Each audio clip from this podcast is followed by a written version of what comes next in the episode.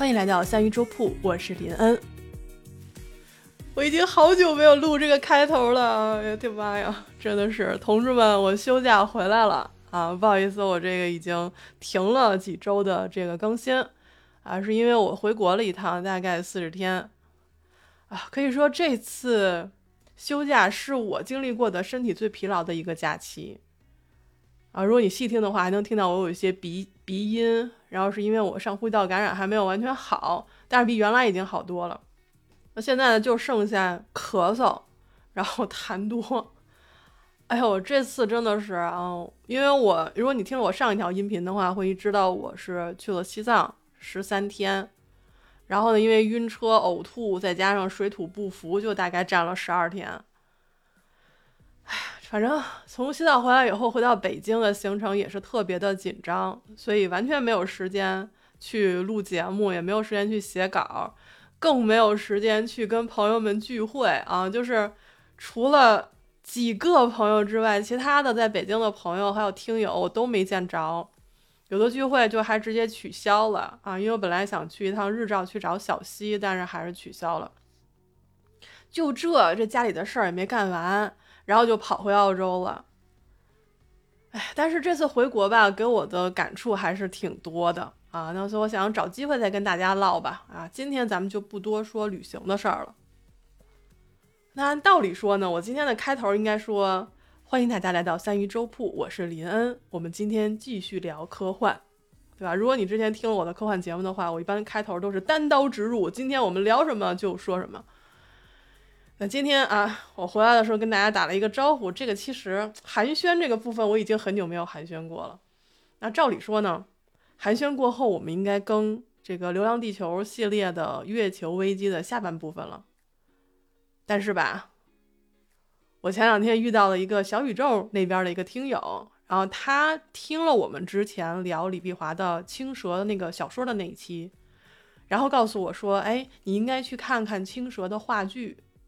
他在二零一三年的时候出了一个《青蛇》的话剧，他的主演是秦海璐、袁泉和辛柏青。”其实这个话剧我是听说过的，因为在应该是二零一五一六，听那个金星秀，金星说的，那时候他就是袁泉去他们的舞团，然后他给他指导那个白蛇的那个姿态和动作。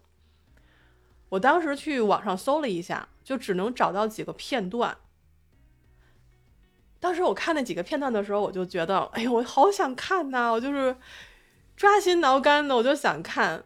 因为其中有一个片段就是白蛇暴怒，水漫金山，妖气冲天。我当时看他就是大喝一声：“镇江水族三千，听我号令！”哎呀，我的个妈呀！我当时看到这个片段的时候，我就想，我的源泉这么瘦，然后这么小的一个人能发出那样的一个声音，我真的是一个千年大妖的架势。啊！当时我特别特别想看，但是我我在国外，我没有资源，我怎么办？哎，就错过了呗。但是啊，念念不忘必有回响啊，这回回响就来了吗？然后在这儿，我非常感谢水仙花 Grace 啊，啊，这个你给我推荐的这个呢，我去看了三遍哈，它每一遍都是仨钟头，所以林林总总加起来，大概我看这个剧的时长已经超过十个多小时了啊。看完之后。然后我就开始给朋友们安利啊，在直播间安利，然后呢，就是在我生活中给朋友安利，就说大家一定要去 B 站去搜索《青蛇话剧》，然后你就能看见了。所以啊，我们今天这一集我们不聊科幻，我们也不聊啊如何给涂鸦鸦完整的一生，他是天使还是恶魔啊？到底是哪一个？我们回头再说。今天我们就来聊一聊话剧版的《青蛇》，而且重点来聊一聊法海。啊，首先，《白蛇传》哈是中国四大民间爱情传说之一。哎，我这句话说的真溜。所以我想问一下大家，中国四大民间爱情传说是哪四个？请回答。好，我已经听到你的答案了啊，就是牛郎织女啊、孟姜女、呃、梁山伯与祝英台，还有《白蛇传》啊，这四个民间爱情传说啊。记记住啊，这个是爱情传说啊。后边会讲到，哎呀，哎，我们先说个题外话，我们刚刚说到孟姜女，对不对？然后今年十一啊，就是好像这个秦始皇的讨论度在网上还是蛮大的。哦，我看了看网上，真的啥都有啊，在讨论这个阿正哥哥的梗啊，真的是到处都是。然后呢，一堆历史二创，然后给这个暴秦平反，说什么这个焚书坑儒啊，这埋的不是儒生啊，不是读书人，是方士啊。那那帮方士呢，就是那个卖假药的，然后死有余辜。啊，我就想，说是这这个不是说职业不分贵贱吗？啊，这个方士的命就不是命啊，是不是？咱不能这么搞啊。然后现在好像网上夸秦始皇整的跟那个饭圈崇拜 Gigi 的感觉是一样的哦，我真的是忍不住翻了好几个白眼儿。我就是说吧，咱们虽然没有办法还原历史，但是咱也不能随便拿一个什么东西就拿来玩梗，是不是？我看还有说什么，呃，秦始皇就是秦朝法律对于女性保护力度是非常大的，然后又给咱们的阿正哥哥。啊，带上了这个女权斗士，还有什么平权斗士的头衔儿，我就想说，这都是啥呀？这都是啥呀？啊！我当时就觉得我可能是，哦，必须是我已经老了，然后我的头脑已经僵化了，没有网感了，不会蹦迪了，尤其是在网上蹦迪。其实吧，也不能怪我们现代人是这样，古代人民也有这种集体蹦迪的情况。对吧？肯定是有的，因为大家都听过。就比如说我们刚才提到孟姜女啊，那故事不是那么说的吗？说这个秦始皇欲纳孟姜女为妃，但是孟姜女呢要求秦始皇啊必须到秦皇岛去亲自祭拜亡夫万启良。那我们的秦始皇就答应了。谁料到啊，孟姜女捧着万启良的尸骨到秦皇岛的时候，就直接投海自尽了。你觉得这有可能是真实历史吗？啊，我怎么觉得也是古代人民跟我们现代人民啊，真的是干了好多喜闻乐见的事儿哈，就是拿这个编排编排我们的秦始皇哈，呃，包括编排我们的法海。我估计秦始皇会说说朕的命啊，啊，真的是可以随便让人细说的呗。法海也一样，法海说我要申冤啊，白娘子永镇雷峰塔，不是我干的。我为什么单门把这个秦始皇和法海拎出来？是因为秦始皇和法海都是历史上真实存在的人。秦始皇咱们就不说了，法海禅师是唐代名相裴休之子，俗名叫裴文德，他是代皇子出家的，然后他法号是法海。所以呢，这个今天我们要讲的这个青蛇的话剧啊，就是为。法海禅师平了个反啊，说他没有干过这个事儿啊，这纯属是民间的这个戏说。所以我们来好好的来聊一聊这个话剧。那这个话剧呢是也是基于李碧华的《青蛇》小说改编的。啊，如果你没有看过这个小说的话啊，可以去看看，也不是很长，就是一个中篇。那如果你没有时间看小说啊，你就可以去听我之前做的一期节目呀。啊，就是第一百期，名字叫做《原来最懂爱的是法海》，也就四十分钟。但如果你连节目都不想听，啊，你可以去看那个徐克在一九九三年拍的那个电影，基本上已经把书给拍出来了。但是我们今天要聊的这个二零一三年的这个话剧版，它的变化是比较大的。我们都知道《白蛇传》铁四角啊，白娘子、小青、许仙、法海。这四个角色在不同程度上都做了一些修改，尤其是法海和小青。而且这版的话剧里吧，就是有很多非常有意思的设定，是深得我心的。小说里啊，青蛇和白蛇是被上天选定修行的俩实验品，就是说他们也不知道为什么就修行，反正就实验一下呗。然后看看修行能不能长生不老。用小青的话说呢，就是啊，不得好死啊，因为你死不了嘛，所以就不得好死。那在小说里边有一个喜欢搅局的人，就叫吕洞宾。他呢是骗了两条修行长生不老的实验品，吃下了七情六欲丹，唤醒了这两条蛇的欲望。然后呢，白蛇就想谈恋爱了，然后就就下山谈恋爱去了。然后青蛇也就呃不明所以，反正说姐姐去，我就跟着去吧，所以就都下山了。那话剧呢，在这方面的设定是给修改了，就是没有我们的吕洞宾了啊。他呢，就是白蛇一出场，他说了这样一句话：“想成人，不知道上辈子吃了什么蜈蚣屎、蛤蟆尿，想成人。”就从这句话，我们就可以知道，他也不知道为啥要成人，可能就是觉得比起妖来说，人更高级、更高贵，所以他就想成人。然后他就化成了人形，然后就是跑到镇江，然后呢，就是到了那边的夜场，结果遇到了一个和尚。我当时，我当时就想，嗯，夜场里面还有和尚。然后这个和尚呢，叫做记着，济公的济，记着。这和尚就跟他说：“说你呀，不是人，你是蛇。”然后他们就说：“哎，我已经变得这么好看了，怎么还能被认出来是蛇呢？”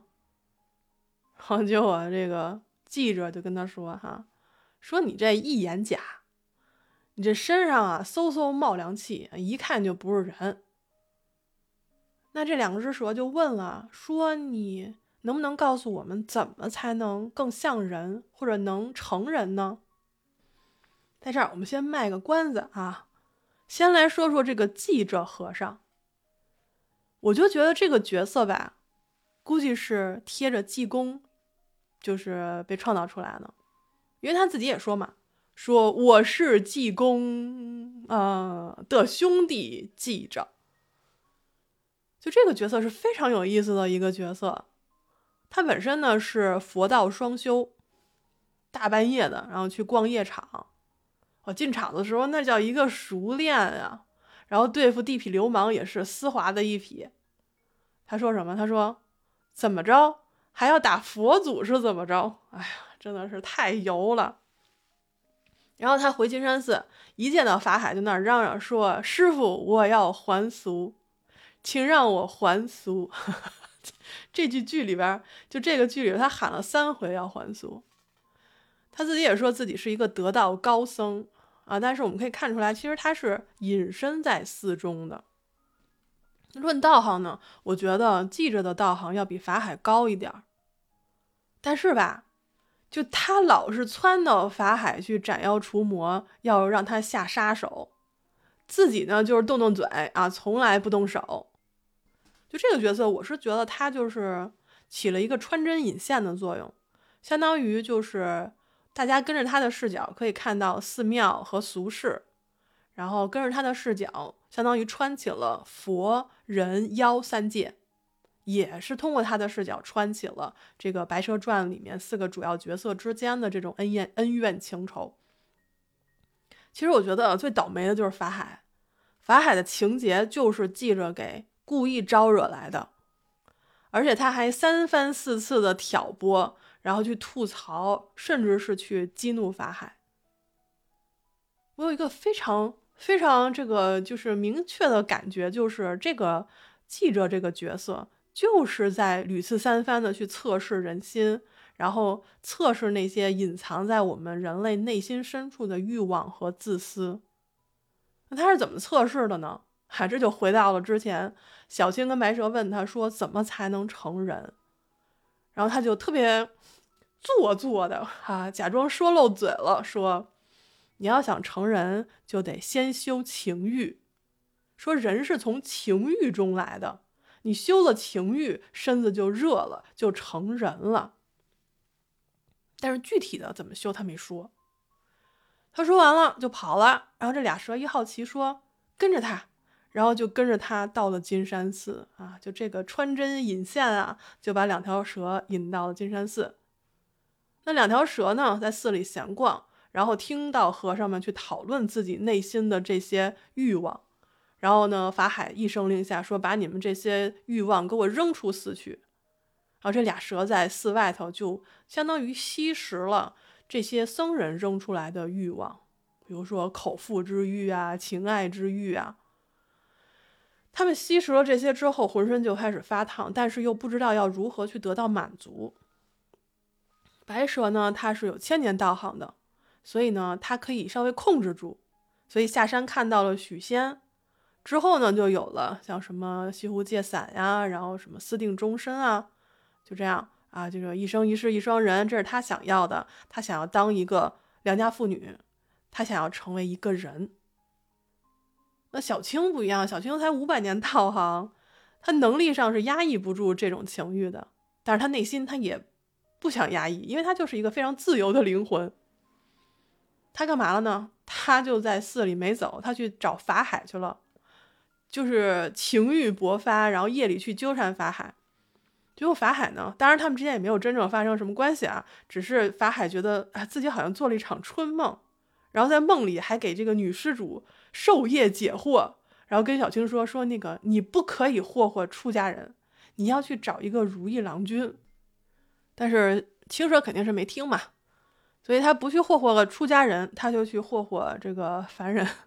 第一个就找了一个捕快，然后呢还有什么卖菜的，然后铁匠，后来还有乞丐，反正就是找了五六个啊，就到处睡了一通。但是他发现他找不到一个有情郎，因为他觉得自己找的这些人怎么跟白蛇找的那个许仙是不一样的呢？因为他在一边看着啊，白蛇跟许仙已经许下了海誓山盟。然后两个人甜甜蜜蜜，所以小青就琢磨说：“嗯，应该是这样的一个逻辑，就是第一天遇到的就是最好的啊，只要睡了就能一生一世啊。”这个时候背景上啊有一有一句话啊，给我们的姑娘们警钟长鸣啊，说了一生一世很久，姑娘不要当真。然后这句警警示的话，然后小青也没有听进去，所以呢，他就觉得啊，我要一定要去找我第一天遇到的那个男的，他就是最好的，我要去找他睡觉。那么这个男的是谁呢？就是法海。我就觉得法海好惨呐，就是他好像是被安排的，然后遇到了这些事儿，然后去考验他，然后最后得出了一个什么结果啊？我们后面讲。就在我推荐这个话剧的时候。有的朋友就给我反映说啊，我最爱的就是徐克电影里的那版，就赵文卓演的那版法海。我可以告诉你啊，看了这个话剧之后，呃，你很大程度上会爱上辛柏青诠释的这一版的法海，因为这个法海实在是太可爱了啊！你说一个三十六岁的和尚吧，然后那个整天絮絮叨叨、絮絮叨叨，用他的弟子官方吐槽的话就是。法海方丈喜欢给施主们授业解惑，一般都是三个小时起。倒逼倒，就是这个法海吧，他可爱在哪儿呢？他不知道自己为什么会被送到庙里当和尚，但是他小时候就知道自己有心脏病啊，不能激动，不能沾烟酒，也不能对女施主啊动心有欲望，因为会死。这叫做不戒而戒，所以他七岁呢就当了和尚，还有慧根，有持守，守戒律。他的目标呢就是成佛，他修的就是放下欲望。结果小青的出现呢，让他意识到啊，自己以前并不是说没有七情六欲，而是情窦未开。然后小青也意识到这一点了啊，他修行了五百年，他说我修行了五百年才懂得点做人的道理，啊，这个看见你这个情窦未开的三十六岁的年轻和尚哈，这个小青就开始嘚瑟，然后就说，原来你也是人事不懂呀，啊，我看你得再修个五百年。然后法海就说说人妖殊途啊，你给我离我一百米啊，不，你离我五百年以后。哎，这俩人这句话，当时听的时候没觉得有什么，结果看到最后才发现，可以说是一语成谶啊！就是五百年后，法海参悟圆寂，那五百年后，小青的生命也走到了尽头。那他俩到底是个什么结局呢？好，我们一会儿再细说。这个剧里边，它其实依旧是讲了这个佛人妖三界的故事。导演非常的巧妙，怎么串起了这三界呢？就是一个概念啊，就是妖想成人，人想成佛。但是其实我们在看剧的时候，我们会发现，没有人想明白到底为什么要成人成佛，没有人能参透。所以白蛇想成人就是一个悲剧。那法海想成佛，他也注定会遇到一堵无法跨越的高墙。这铁四角里面呢，除了白蛇跟法海之外，许仙和小青，那就是人和妖里面的坚定分子。人啊，就是利己软弱；妖就是自由快活。那许仙的利己和软弱遇到了白蛇对于一生一世此情不变的这种坚持，小青的自由痛快遇到了法海的戒律清规。我就怎么觉着这个这两对 CP 磕起来，我磕生磕死，我磕的就是一个三观不合呀。这个剧里边吧，有很多特别好玩的小细节，我给大家举个例子，就是在这个剧里。青蛇和白蛇的名字是许仙给取的，啊，许仙就问他说：“二位姑娘，这个姓甚名谁？”哈，然后白蛇就说：“然后许仙说：“哦，你叫素贞。”然后白蛇说：“你猜对了。”我心想：“你俩真厉害。”我们我们其实看过很多关于名字的动画片和漫画啊，如果你看过的话，你应该知道名字的重要性。举例说明之，就是《千与千寻》啊，你知道应该丢失了名字会是什么样的一个后果。那在这个剧里面，白蛇的名字是由许仙来命名的，从那一刻起，它叫做白素贞，等于白蛇把作为人的命名权给了许仙。什么是素贞？素雅坚贞，啊，这个其实是许仙对于女子的定义。那我们可以说，就是白素贞入世的那天起，为了她，为了一生一世，她就要在素贞这个名字的要求之下，做一个好女人、好妻子、好母亲。这也是社会对于女子的规训。但是在剧中，小青不一样，她的名字虽然是许仙给的。但是许仙取的非常的随便，因为小青那个时候跟白蛇比起来就是一个陪衬。那我们在老的故事里面啊，《警世通言》第二十八卷《白娘子永镇雷峰塔》里面，小青本身她确实是一个陪衬，可是，在李碧华的故事里面，青蛇才是主角。那我们既然讲到了，就提到了这个《警世通言》了，我们就简单说一下《警世通言》到底讲了什么。这第二十八卷，小青在小说里面和这些电视剧里面啊都是蛇妖，但是在这个白娘子永镇雷峰塔里面，它其实是一条青鱼，它是青鱼妖，名字呢叫青青。我看了一下这一篇，怎么说呢？我们现在管他叫许仙，但是在那个《白娘子永镇雷峰塔》里面，他叫许宣。就是动画，如果你看过动画片的话，动画片《白娘子》的那个缘起的话，你应该知道那个男主角就叫许宣。他其实就是直接把这个《白娘子永镇雷峰塔》就是《警世通言》里面的名字拿来用了。在这个故事里面，那个冯梦龙写的，就是说许许宣他就是一个贪恋美色。然后性格软弱的人，而且还特别爱占小便宜。故事里面他跟白娘子的感情其实也没有那么好，呃，就是而且前前后后吧，白蛇就是偷银子、偷这些什么首饰啊、衣服装备啊 给他用，然后结果弄得许宣呢就被发配了。许宣其实对此是非常有就有意见的啊，但是架不住白蛇温柔好看啊，而且还给他钱啊。所以我就说，每次提到这个许仙这个角色，我就来气啊！就是在故事当中，直到他知道白素贞是一个蛇妖了，他就想离开，想跑。但是我们的白娘娘也不是啊白来的、白给的啊！白蛇呢，就以全城百姓的性命威胁他啊，说你敢你敢离开我，我就血洗杭州城。然后这时候呢，这个许仙没办法了啊，许宣啊，他就去找了法海来降妖。然后其实白娘子她只是口头上的威胁，在故事当中她没有水漫金山，也没有杀任何的人。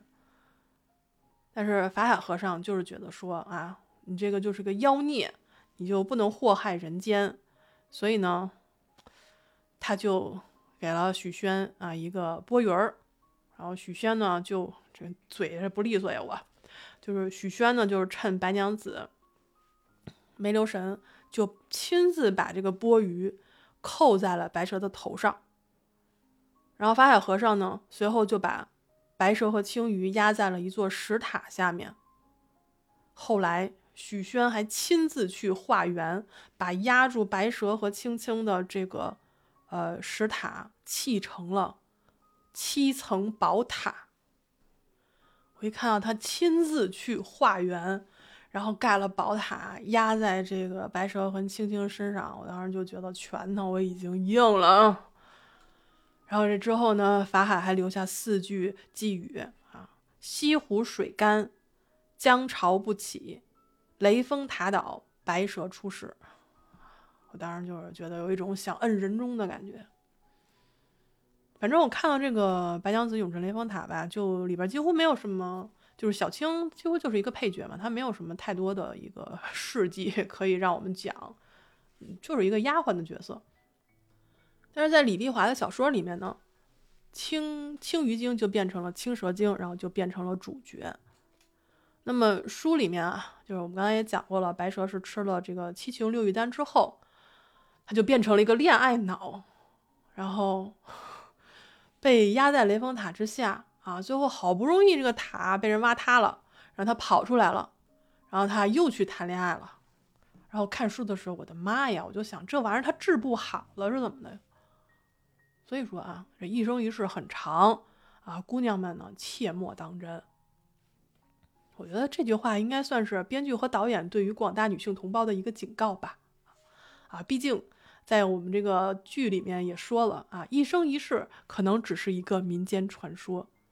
所以，我们自己的爱情和生活还需要自己审慎的去经营。那么，《青蛇》这个小说呢，是出版于一九八六年啊，一九八六年啊，同志们啊，我估计可能听好多听众，他们那时候还没出生呢。这个视角其实是很很独特的，因为之前的所有的像什么演绎啊、戏剧啊，都是以白蛇作为主角的啊，叫《白蛇传》嘛。那这本小说呢，叫做《青蛇》，那就肯定呢就是青蛇作为主角的，以他的视角去看这个这个事儿的。而且呢，故事当中还出现了两女对一男的这种纠结的关系。那我们看过书的人知道，就是小青后来勾引许仙，然后两个人就是有关系嘛。然后其实小说里面许仙是知道他俩是白蛇的，可以说他其实是。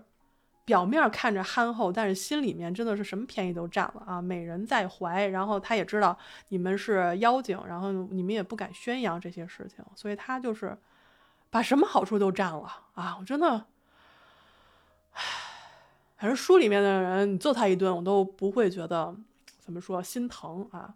但是电影里面呢，其实那个许仙其实还是不错的，我觉得还是改编的不错的啊。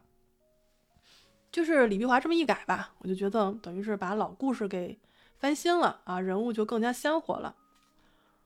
我以前呢，就是觉得李碧华的文字吧，它带着一种铁和血的味道。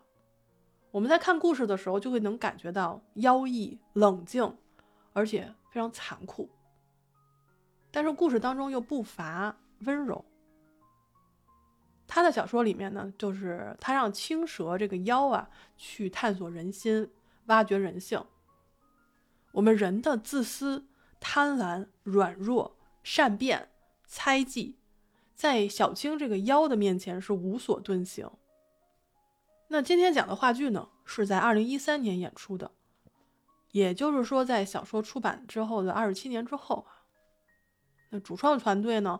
这次就借着每一个角色啊，不光是主角，还有配角，还有各种群演，等于借着这些人的嘴，对于女性在社会上的刻板印象做了非常大的一个批判。就比如有一段吧，就是小青道行浅，她又非常性急，她学着白蛇做人，她学着这个放纵情欲。我们知道白蛇在第一天找到许仙，他就是等于说他要做良家妇女。小青就好奇，所以呢，他就是睡了捕快，睡了卖菜的铁匠乞丐，然后后来又去找和尚。找法海那天，然后他就有一段台词，他说：“我痛痛快快的打了俩耳钉，彻彻底底的磕了顿烟，翻天覆地的化了个妆，欢欢喜喜的睡了通觉。天色变成紫红。”波澜壮阔的向我泼洒下来，世界是这样的雍容明亮。我向前走，这就是人间。我挺快活的，但是没劲。我想回山上冬眠，我不能冬眠了。我是个女人，就是我们从这段台词就可以看出来，小青她是一个非常自由的灵魂。她非常的可爱，她就是一个可爱的姑娘，她不在意什么人间的规则，她不想违背自己的真性情。就是白蛇非要做什么良家妇女，我为什么也要做呢？我不做的，我就是想干什么就干什么，我痛痛快快打耳钉，我就化妆，我就是欢欢喜喜的睡个觉，我就觉得眼前的景色好美啊，我就是想去冬眠啊，可惜我去不了了，因为我现在要做人了。小青在这个剧里面，她就是对什么都好奇，她对什么都想去探究。她把这个馄饨叫汤圆儿，啊，她抽烟化妆都是为了自己痛快。她最想要做的事情其实是想变成个鸟一样飞。总之，她就是觉得我这辈子就要痛快。就是看剧的时候有一个非常有趣的事儿，就是每个人对于台词和这个演员演绎的感受是不一样的。我估计有的人会觉得说小青你就是是不是太放纵了啊？你看看白蛇，从一而终，啊，从一而终好吗？他找了一个没有担当的许仙，我真的看到他俩我就想按人中，真的是。啊，不得不说，我们的演员演的是非常好的，能让你一看就来气啊，就可以说他演绎的是非常好的。我们必须要说，在这个世界上，难道还缺少自我压抑，然后要求为家庭牺牲和奉献，然后为之失去自我的女性吗？不缺了，好吗？我就觉得，对于小青这样的一个改编，就是说，女子的可爱不应该只有。温柔可人啊，乖巧听话，也可以是明媚伶俐的，也可以是洒脱鲜活的。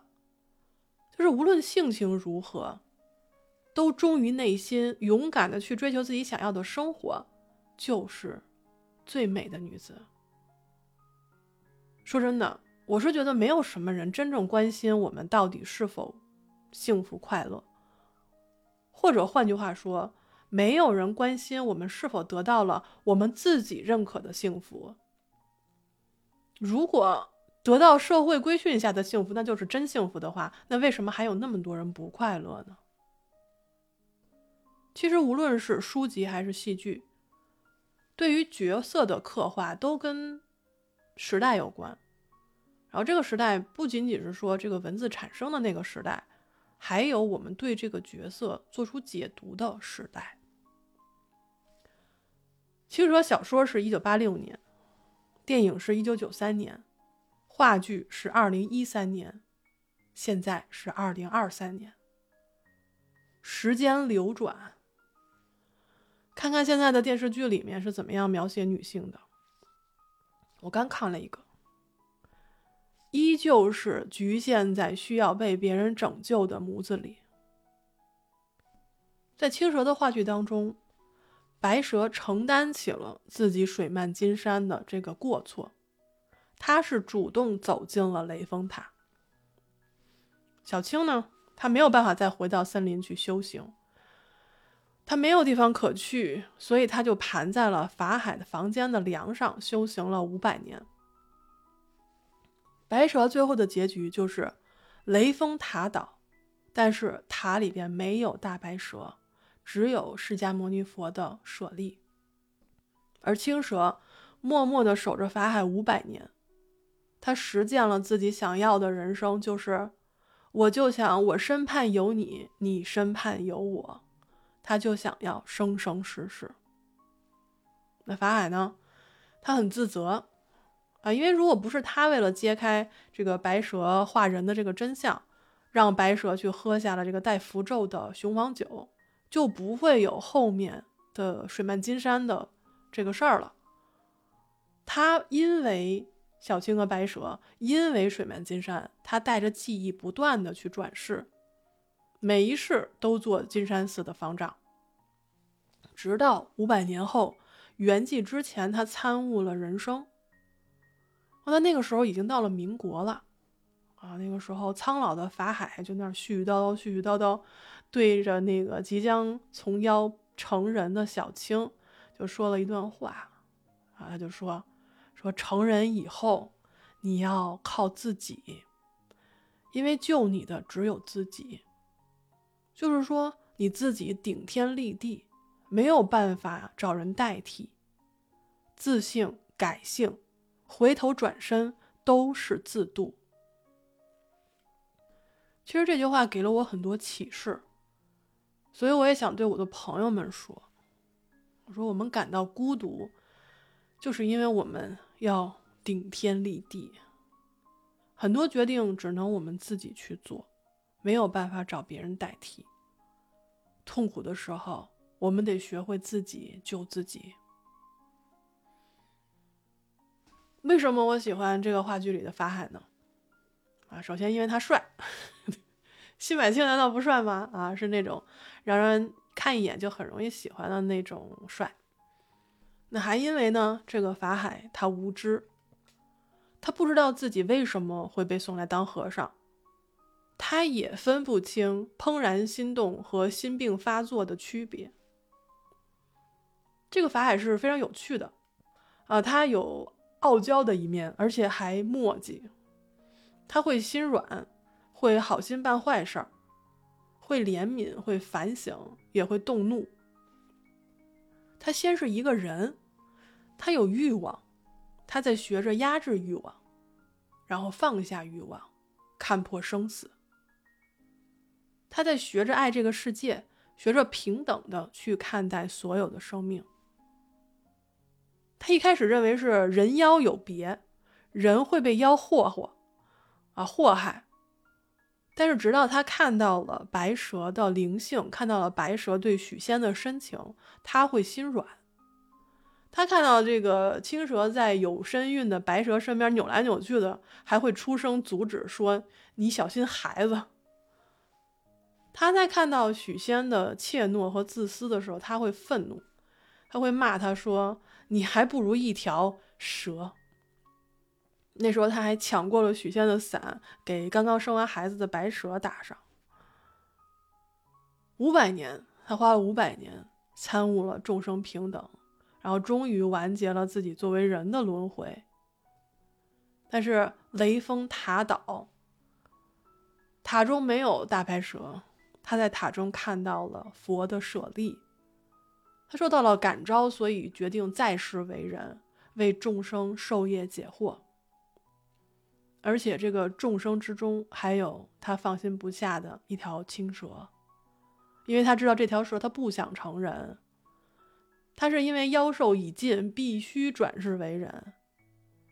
小青有着太多的恐惧和不安，他成了人之后，他没有了妖精的自由和快活。他成了人之后，他总是带着愤怒，带着利齿，他不再快活了。其实看完了这个剧之后吧，我相信每个人会对这四个人物啊，这两对 CP 有自己的解读。而我啊，我承认我是庸俗的，我就是克这个法海和小青这一对儿。主要是谁不愿意克呢？对吧？谁不愿意克糖呢？可是现在这个电视剧吧，这个工业糖精实在是太 low 了。我就看这个剧的时候，我会想说，哎，你们来学一学这一对儿的拉扯吧，好吗？我刻的这一对儿啊，从来都是错位的。小青对法海是爱，法海对小青也是爱，啊，你说这个爱还分大小吗？啊，我们经常说什么大爱啊、小爱啊。其实我觉得，何必去定义爱呢？你们谁懂爱呀？就非要去定义人家？我总觉得，就是我们只是通过定义、定义爱，然后试图去掌握、去获得爱，假装一下，说我能定义它，就好像似乎我可以拥有它。所以啊，我们就干脆放弃给爱下这个定义。就把它当做一种接纳和付出就好了。那我对这个啊法海和小青这一对儿啊，这克生克死的开始，就是起初法海跟小青第一次的正式对话。之前我们也讲了，就是小青觉得啊，第一天遇到的就是最好的啊，睡了就能一生一世，所以他就跑到金山寺去找法海睡觉了，然后。一看到这个禅定当中的法海，上去就是一个熊抱啊，一顿猛亲，然后吓得法海就哆哆嗦嗦的都说了：“说你你你没看到我身上的袈裟吗？”然后小青说：“什么袈裟？我只看到个男的。”这句话就是让我克生克死的开始啊！其实袈裟嘛，在在他的那个法海身上，就是对他身份的一种限定。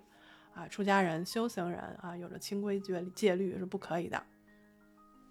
但是法海，他在这个剧里嘛，他的设定很有很有特色，就是他是一个普通人。当然了啊，普通人也不长辛柏青那个样子哈。我是说，法海的性情真的是很普通，他就是一个很普通、很正常的出家人。他不用显示出自己有多么高深，也不需要就是展现出自己有多么的伟岸。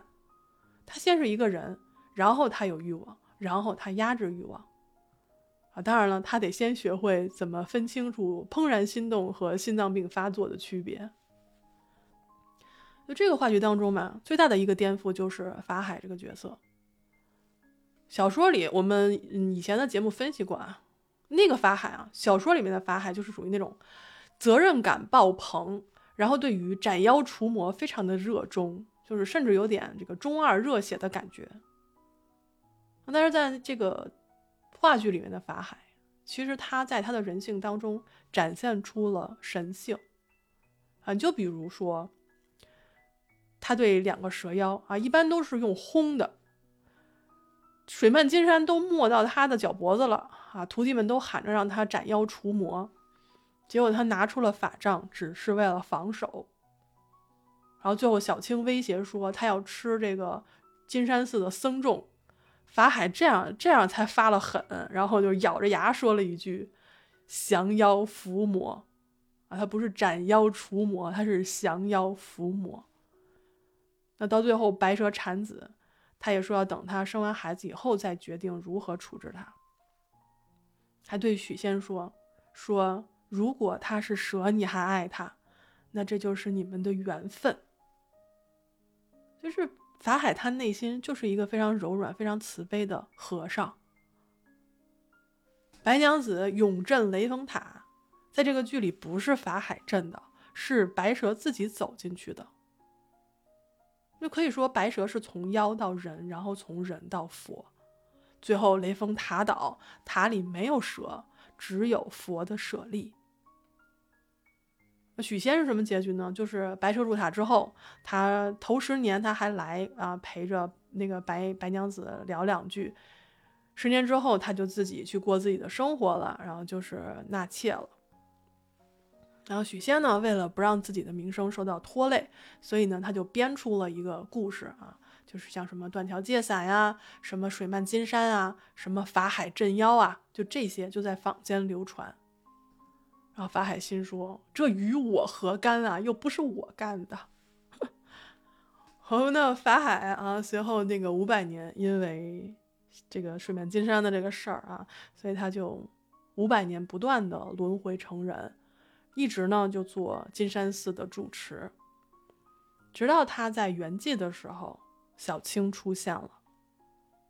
啊，那个时候他已经一千岁了，妖寿已尽，马上要去投胎转世为人。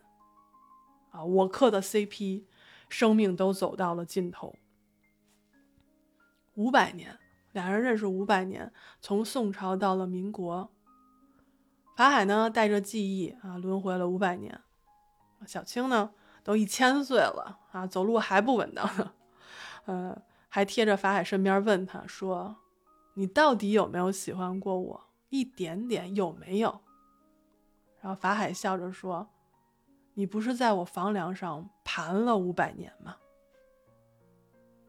小青为什么要在法海的房梁上盘五百年？那是因为他在这个白蛇入塔之后没有地方可去。他以前刚能幻化的时候，他就想做一只鸟。可是他糊里糊涂的就跟着白蛇做了人。那妖成人这个过程是不可逆转的，所以白蛇走之后，他没有办法回到山林里面去做妖。但是在人世间，以他的这个性情，又没有什么立足之地，所以他呢就偷偷的躲在了法海的房梁上。他以为法海是不知道的，啊，就这么守着。然后在他看来呢，这就是生生世世的长相厮守。但其实法海是知道的啊，他是知道小青在这个房梁上盘着呢，他也知道他没有地方可以去。所以呢，他们俩就一个在梁上修行，一个在梁下修行。他们在宋朝相识啊，宋元明清到民国，直到啊生命的终点才相见。法海呢，就坐在那儿听小小青在这问这些问题啊，他就嫌弃小青净说些有的没的，浪费时间。所以呢，法海啊，那时候已经是老年了，就说。哎，你抓紧吧，聊不了多一会儿了，啊，你就坐好了啊，我有话说。法海这五百年啊，性情没有变，就是还是喜欢叨逼叨啊，依旧是絮絮叨叨，然后他就在嘱咐小青说：“你成人之后啊，你不要去纠结什么是情，什么是情欲，什么是爱情，不要为此浪费了一生，一定要珍惜。”我觉得他这话其实有一定程度是对我们观众说的。我们作为人，人的生命不过就几十年，所以我们一定要珍惜。但是小青是怎么回复的呢？他说：“我根本就不想成人。”那苍老的法海啊，他就很专注的去看着小青，说：“问他说，轮回生死，你有什么畏惧吗？”小青说：“因为做人要忘了前尘往事，忘了许仙，忘了姐姐，忘了宋元明清，最重要的是，我不想忘了你。”这段的演绎是非常动人的啊，必须给这个辛柏青的演技啊大大的点个赞，因为他的妆容是没有变化的，他没有化老妆，没有什么这个白眉毛啊什么的没有。但是你从他的走路、坐下、转身、凝神、侧耳、皱眉，从这些一一举一动，你就能知道他是一个老人了。那这位老人听到了小青的执拗之后呢，一脸挫败。唉，在这个剧里，他作为这个金山寺的方丈啊，不大不小，也是一个庙里的领导干部，他授业了这么多年，从来没有成功过。啊，一个是对小青，一个是对许仙，一个是对白蛇啊，这个铁四角的关系真的是够铁啊！就是 金山寺的方丈授业解惑，从来就没有成功过。不过他这五百年，他修明白了一件事儿，那就是他以前认为人妖殊途是不同类的，但是他修了五百年，他才明白了人跟妖其实没有区别。他了悟了哈，他完成了自己的修行，从此就不用再进入轮回，世间就再没有法海了。而小青呢，他妖寿将尽，转世为人之后，也不再会记得前尘往事。我当时看到这段的时候，我就觉得啊，我的 CP，他要走到一个终点了，我是真的很舍不得啊。但是非常感谢编剧，感谢导演，在这个剧的尾声给出了一个小高潮，给出了一个余韵，就是苍老的法海，然后带着小青来到雷峰塔之下，一起论雷峰塔的倒掉。嘱咐大家啊，看剧不要开弹幕，因为那个时候吧，为什么要说这个论雷峰塔的倒掉？哦，本来我是为了我的 CP 很快要 BE 了，就感觉到非常不舍，又感觉非常的心酸。但是就看到这段的时候，有一个弹幕，然后慢悠悠的飘过，论雷峰塔的倒掉，啊，就刚好在法海跟小青去雷峰塔的路上我就看到了，啊，我的心情完全就。破坏掉了，就直接笑喷了。所以切记啊，切记切记，一定要关弹幕。那法海和小青来到雷峰塔之下啊，没有论雷峰塔的倒掉，但是法海却说说这个雷峰塔倒就是我们分别之时。就在我以为小青又要缠着法海作妖的时候，他却缓缓的对法海深深一跪，他说。感谢师傅收留我五百年。然后法海说：“因为有缘。”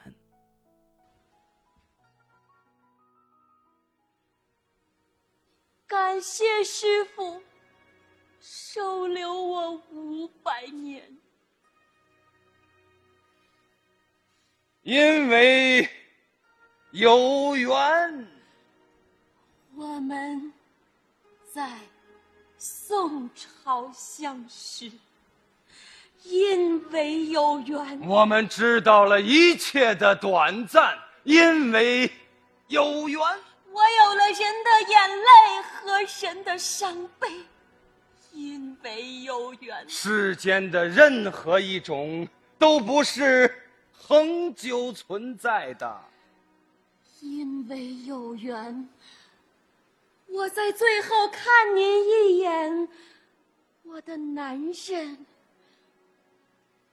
然后转世成人。五百年前，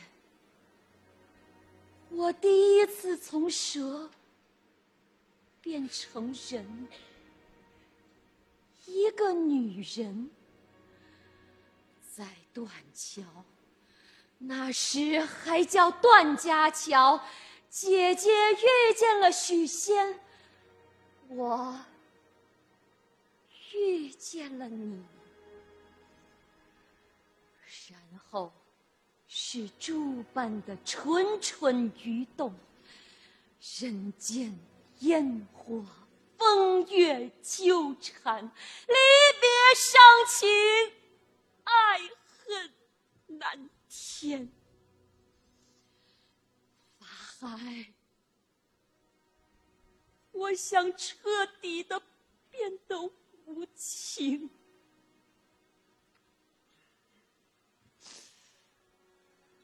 天际飘飞起柔情万缕的心语，一切漫无目的，百鸟。生息，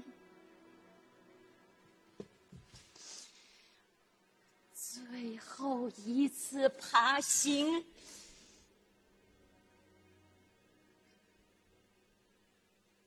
最后一次。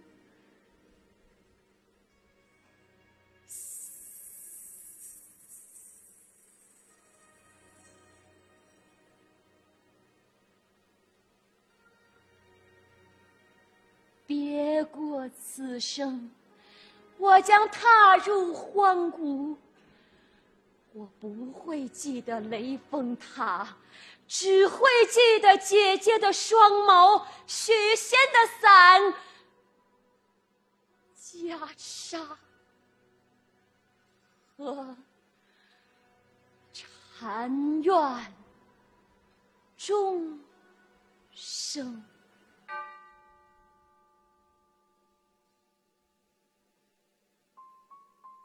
那刚刚这一段呢，就是我截取的，呃，话剧的一小部分啊。我非常个人非常喜欢这一段，所以就拿出来给大家听一下。那在这段之后呢，小青就转世了。那么转世之后到了现代，啊，一个雨天，一个青衣的女子，她不打伞，一脸冷漠的站在人群当中。这个呢，就是转世的小青。转世后的还有其他人啊，捕快，他站在小青身边，就成为了第一个为小青打伞的人。因为当年小青到了西湖边上，也是遇到了雨，而第一个给他打伞的人也是这个捕快。那转世之后啊，白蛇和许仙也是擦肩而过了。那许仙脱口而出说：“对不起啊。”那白蛇笑了笑，转身就走了。小青觉得这两个人很眼熟，但是他就想跟上去的时候，突然听到了寺院的钟声。他回身看去，然后转世之后的法海就在不远处，举着伞对着他笑。所以，什么叫克生克死？哎，真的是别嫌我庸俗啊！庸俗的人此时是快乐的。但说真的啊，这个这个余韵吧，到最后就是写所有人转世的这个余韵，我觉得多多少少有这个讨好观众的嫌疑啊。虽然我个人很喜欢啊，但是我其实也想着说，嗯，我也是可以接受他们相忘于江湖的。那不管怎么说吧。剧的结尾总比小说的结尾啊，就是法海永期幽闭啊，这个结尾要要温柔多了。剧嘛，就是看完了，大家各自肯定有各自的想法，肯定会有人不喜欢某个角色啊，或者是某个桥段。但是我就想说吧，就是咱们需要警惕一下，警惕那些让我们觉得过于舒服或者过于顺理成章的东西。还要警惕自己的不满，尤其是那些挑战我们思想、让我们产生抗拒的那些想法。我觉得所有顺理成章的和人云亦云的啊这两个词，其实有的时候只有一线之隔。要说这个剧，我最喜欢的设计应该是在开头，就是法海独白的那个部分。我后来才意识到啊，这里的法海不是跟小青相遇那一世的法海，而是水漫金山之后不断转世的法海的，就是其中的某一世。因为他是这样说的嘛，他说他不能对女施主冲动，因为他有先天性心脏病啊，一冲动就有生命危险。然后这时候弟子就调侃他说：“说啊，那您还是冲动过，要不然您怎么知道，对吧？”会有生命危险呢。我那时候才意识到，哦，可能是因为他带着前世的记忆啊，记得跟小青的那一段所以他知道怦然，但绝对不能心动。除了这个之外，我印象深刻的还有就是剧里的两场法事。那一场呢，就是年轻的法海做的；另一场呢，就是老年的法海做的。在剧中呢，是一头一尾是呼应的。然后中间加的是白蛇和青蛇的故事。你在故事当中，你可以感觉到它的光影流动，它的光影流转，时空交错。这个应该就不叫恍若隔世了，因为应该真的是过了一生，或者是过了五百年。那个时候，妖精和人的生命都走到了尽头，他们都记不住往昔的这些故事，留给我们的只有一段传奇。我真的特别喜欢这个剧，因为这个剧它的意境是中国式的。你看的时候你会觉得很神奇，就是几个人啊，台上就只有几个人，但是他就能让你感觉到临安城过节时候的那种热闹。有一场是端阳节啊，雄黄酒味儿是弥漫全城的。那场戏里呢，白蛇就忍着浑身的不适啊，满城的找小青。这时候舞台上只有几个人啊，几个人就走出了这个过节的时候这个摩肩接踵的那种感觉。那袁泉呢，他是白蛇，他是身段袅袅，就是那个背影就可以让观众一直追随，那个背影真的好美。那此外呢，这个话剧的开头还有结尾。都用了宋朝无门会开禅师所作的《宋平常心是道》，也就是春歌。他用了春歌的前四句，就是“春有百花，秋有月，夏有凉风，冬有雪。